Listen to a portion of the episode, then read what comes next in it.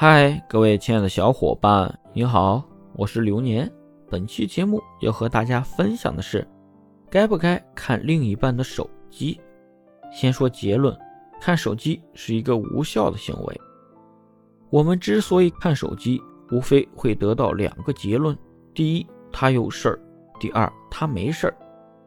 如果他忠于感情，没有任何不必要隐瞒伴侣的事，我们就没必要看他手机。如果他不忠于感情，你发现了他某些不想让你知道的事情，确认了一个事实，比如罗志祥、周扬青分手，周扬青发现伴侣长期出轨，在看到这个事实后，有两种选择：分手、离婚，或者修复感情。看起来，在周扬青的事件里，看手机导致了发现伴侣长期出轨。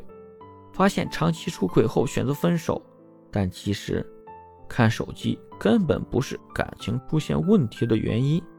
看手机，它只是确定了一个结果，也就是说，看手机只是看到了一个结果而已。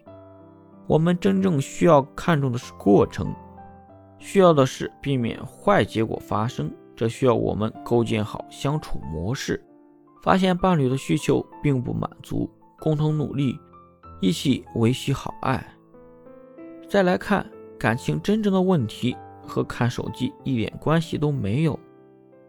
就比如周扬青和罗志祥的感情里，真正的问题是罗志祥的俄狄浦斯情节，他没有和母亲完成分离，所以并没有正常的亲密关系，而是一直在内心寻求一个代替母亲的角色，照顾自己。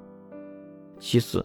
他价值感低，需要在一次次和别的女性发生关系，补足他的价值感，这是他们关系里核心的问题，需要他实现成长，也需要他看到真相。